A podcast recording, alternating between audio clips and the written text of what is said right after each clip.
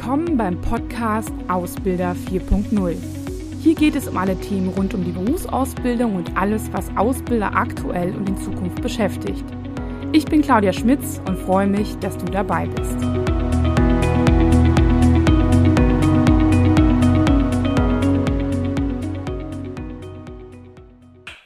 Ja, hallo und herzlich willkommen zu einem Thema, zu dem ich häufiger schon gefragt worden bin, ob ich nicht dazu mal was machen kann. Und zwar zu dem Thema Generation Alpha. Also die Nachfolgegeneration der Generation Z, ähm, wohlwissend natürlich auch, okay, was kommt jetzt auf uns zu? Ne? Also ich predige ja immer, man soll sich so ein bisschen, man soll so ein bisschen in die Zukunft gucken und auch ein bisschen zukünftig planen.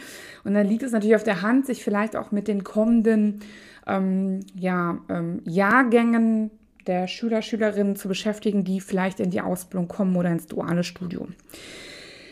Ähm, warum ich länger äh, dazu nichts gemacht habe, wird sich wahrscheinlich auch hier in dieser Podcast-Folge ähm, wird deutlich werden, weil ich der Meinung bin, dass man nur über was sprechen kann, was man schon sicher weiß. So, ne? Und warum das so ist und warum das so schwierig ist, das werde ich auf jeden Fall gleich auch noch erklären. Was wir wissen ist, dass es ungefähr ein Geburtsjahrgang von 2010 bis 2025 ähm, ist. Man sagt immer so 15 Jahre sind eigentlich eine Generation. Ähm, es gibt aber auch Generationsforscher, die sagen, auch vielleicht sind es sogar 20 Jahre, also bis 2030. Aber spielt für mich jetzt weniger so die Rolle, muss man sagen. Ähm, die Frage erstmal ist, was ist eigentlich eine Generation? Also eine Generation ist, wie gesagt, einfach eigentlich eine Alterskohorte ähm, die, der man zuschreibt, so klischeemäßig, dass sie ähnlich ticken. Man weiß aber, dass nur so 20 bis 30 Prozent der Generation so typisch sind, wie es dann so, wie so der Ruf ist und es natürlich dann da unterschiedliche Abspaltungen gibt, auch je nach Milieu und Hintergrund, mit dem ich groß werde. Ne? So. Und das ist natürlich auch, liegt auf der Hand. So, deswegen ist das mit der Generation auch generell immer so ein Thema. Aber es hilft uns natürlich, um so mal so ein bisschen Gefühl für so eine Generation zu bekommen. Und sehr häufig ähm, bestätigt sich das ja auch in der einen oder anderen äh, Situation. Gerade wenn wir zum Beispiel jetzt in den letzten Jahren über Generation Z gesprochen haben. Die Frage ist, mh, hm, worin unterscheiden sich eigentlich Generationen?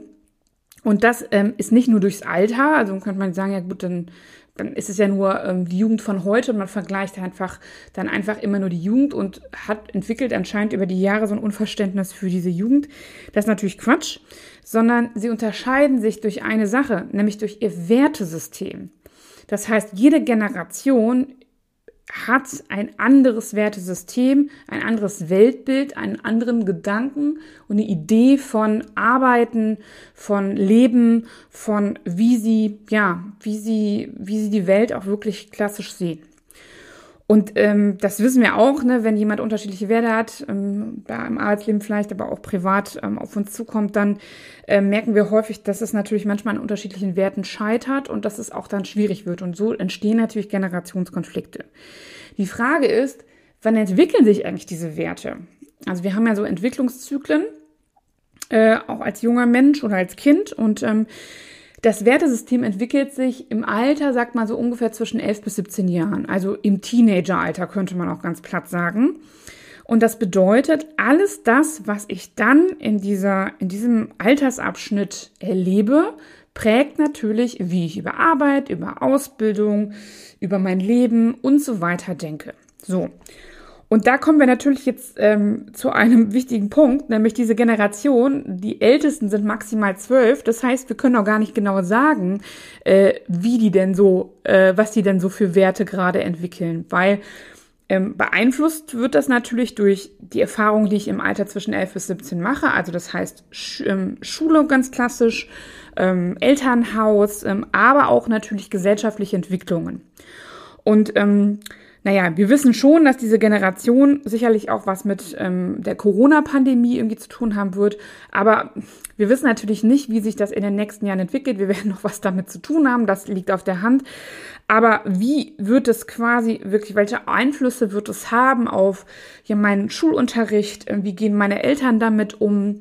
Ähm, wie, wie, ja, wie, wie, wie beeinflusst das mich oder ich halt eben nicht? Ne? Also können ja dann auch ganz klar sagen, es gibt natürlich doch unterschiedliche Milieus. Jemand, der vielleicht eher auf dem Land lebt, hat dann dann doch auch nochmal einen anderen Einfluss von der Corona-Pandemie als jemand, der in der Stadt ähm, vielleicht auf engerem Raum wohnt. Also Ähm, all das sind natürlich Einflüsse und das ist dann so, muss man sagen, ganz klar die Problematik, little do we know, ne? Also ähm, hätten wir vor drei Jahren ge gesagt, ach, dass wir werden Lockdowns haben und so weiter, dann hätte uns das ja keiner geglaubt. Das heißt, wir wissen natürlich, ist es wirklich Glaskugel gucken, was in den nächsten, ja, fünf bis sechs Jahren so passiert und was es für Einflüsse auf Jugendliche gibt. So, ne? Und das ist natürlich so ein Thema, wo ich sage, ähm, da finde ich es auch ein bisschen unseriös zu sagen, die sind so und so. Es gibt natürlich schon Dinge, die wir wissen, deswegen sind sich auch auf der anderen Seite Generationsforscher auch ein bisschen also sind sich nicht ganz einig, was, was passiert, weil wir einfach nicht wissen, was in den nächsten Jahren passiert.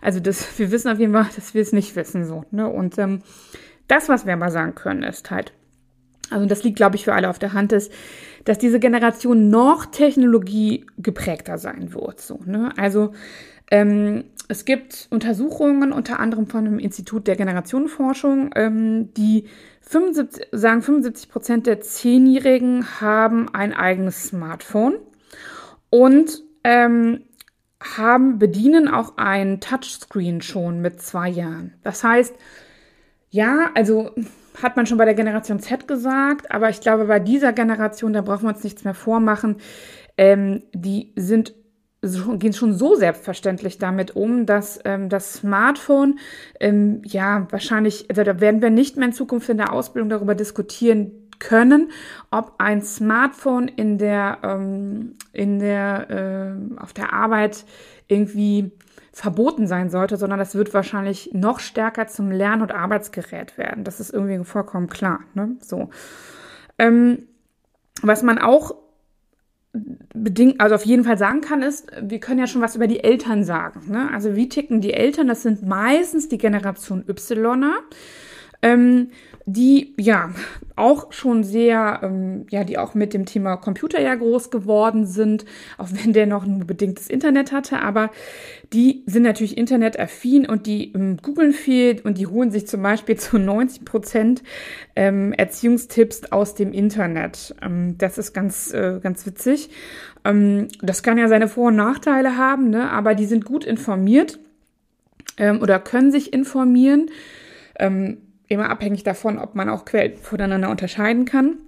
Aber was hat das für die Ausbildung für Auswirkungen? Also ähm, ich kann mich im Internet erstmal ganz ähm, äh, äh, unverbindlich über einen Arbeitgeber ähm, informieren. Also wir sprechen ja immer über diese Bewertungsportale. Hat das immer was zum Beispiel mit, ähm, hat das Auswirkungen auf unsere Ausbildung?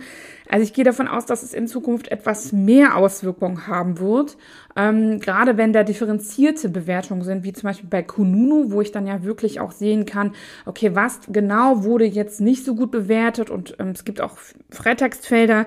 Ähm, ist eine Generation, die auch mit solchen Bewertungen groß geworden ist und die damit umgehen kann, also ob es jetzt Holiday Check oder äh, Google, Google oder sowas ist, ne? Ähm, also das heißt, die werden auf jeden Fall sich anschauen, wie der Arbeitgeber so bewertet ist und ähm, der Ausbildungsbetrieb, was die so machen, was sie im Internet über finden können. So, ne? Das wird natürlich jetzt schon im Einzelnen gemacht und einige der Schüler, Schülerinnen machen das ja auch schon, aber die Eltern sind gut ausgebildet, häufig akademisch und für die ist das wahrscheinlich ich würde mal so sagen, der erste Griff ans Handy, mal gucken, was man darüber findet. Findet man Infos, findet man Videos, findet man Bewertungen und so weiter. Also das heißt, mein Online-Auftritt, ähm, also der wird halt wichtig und vor allem, wie ich auch im Internet bewertet werde. Und das im besten Fall muss ich natürlich da auch ähm, nicht nur gut bewertet äh, werden, sondern auch, äh, da muss was dahinter sein, nämlich, dass ich, ähm, ja, dass ich auch ein guter Arbeitgeber und ein guter Ausbildungsbetrieb bin. Ne? Also das ist ganz wichtig. Was man noch bei diesen Eltern weiß, ist ja, dass sie halt auch ähm, ja äh, mit dem mit Arbeitszeitmodellen gut klarkommen, die flexibler sind. Also ich glaube, das ist so die Generation gewesen, die sich besonders über das Thema Homeoffice gefreut hat und mobiles Arbeiten. Das sehen wir auch daran, dass die viele von denen vielleicht sogar teilweise ausgewandert sind oder ähm, damit sehr sehr gut klarkamen. Vielleicht jetzt nicht mit den psychischen Auswirkungen von der Corona-Pandemie, das ist das andere, aber die sehr, sehr gut und sich, also die das fast wohlwollend aufgenommen haben, weil sie endlich so frei arbeiten können, wie sie die ganze Zeit schon wollten und schon lange ihrem Arbeitgeber wegen Homeoffice in den Ohren gelegen haben und es jetzt auch vielleicht nicht ganz verstehen können, warum man wieder zurückgeht.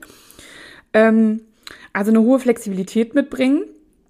Ähm, und ähm, beide werden wahrscheinlich arbeiten in einer Familie. Das heißt, wenn ich dort als Kind groß werde, erlebe ich vielleicht, dass meine Eltern ab und zu auch mal zu Hause sind, je nach Beruf, vollkommen klar, ne, muss nicht sein, aber ähm, in, in, in vielen, zumindest akademischen Familien ist es so, das ähm, beobachte ich auch in meinem Umfeld, sitzen viele auch zu Hause ähm, und sind nur vereinzelt im Büro oder unterwegs. Ähm, ähm, und das erlebe ich natürlich auch, dass meine Eltern vielleicht auch flexibel sind an der einen oder anderen Stelle.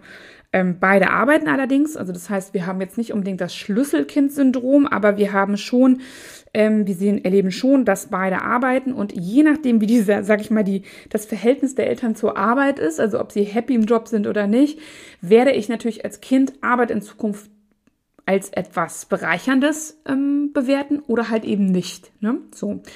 Ähm, es ist eigentlich eine Generation, diese Generation Y, die schon sehr, sehr hohen Anspruch an ihren Job hat und deswegen meistens auch Jobs macht, die den sogenannten, wie man im agilen Arbeiten sagt, Purpose haben, also einen Sinn.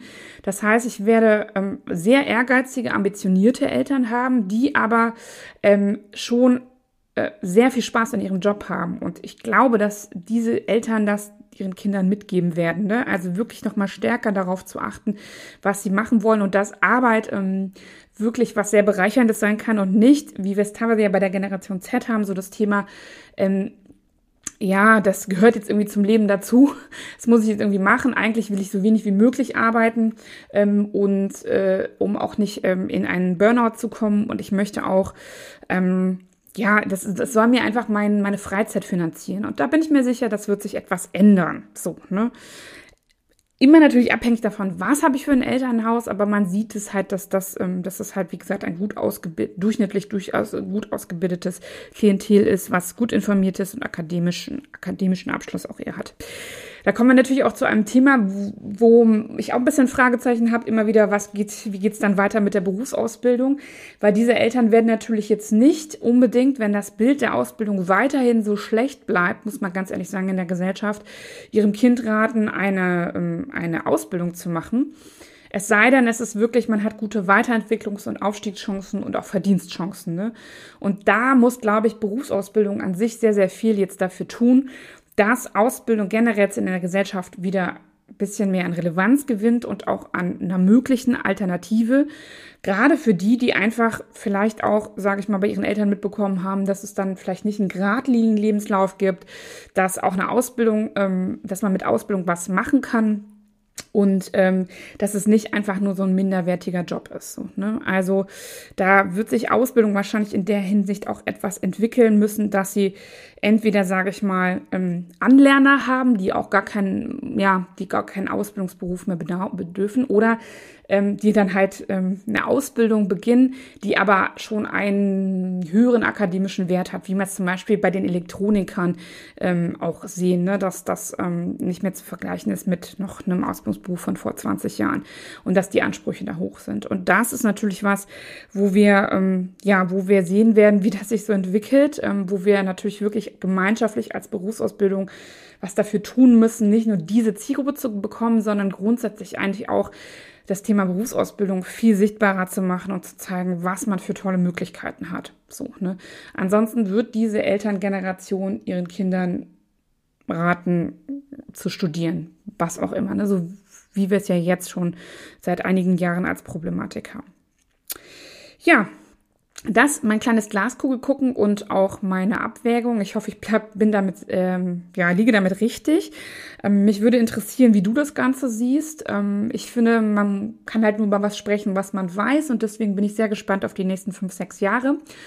Und dann werde ich auch noch mal so in drei, vier Jahren vielleicht oder mal kürzer mal gucken, wie viel Forschung wir da schon haben, ähm, auch noch mal was dazu sagen und auch noch mal ähm, ein Update geben. Ansonsten hoffe ich, habe ich dir damit geholfen und ähm, ja, wünsche dir für ähm, ja, die Erkenntnisse, die du damit hast, vielleicht auch im Hinblick auf eine Gestaltung der Berufsausbildung. Viel Erfolg, viel Spaß beim Umsetzen. Ich sage bis bald, mach's gut. Ciao.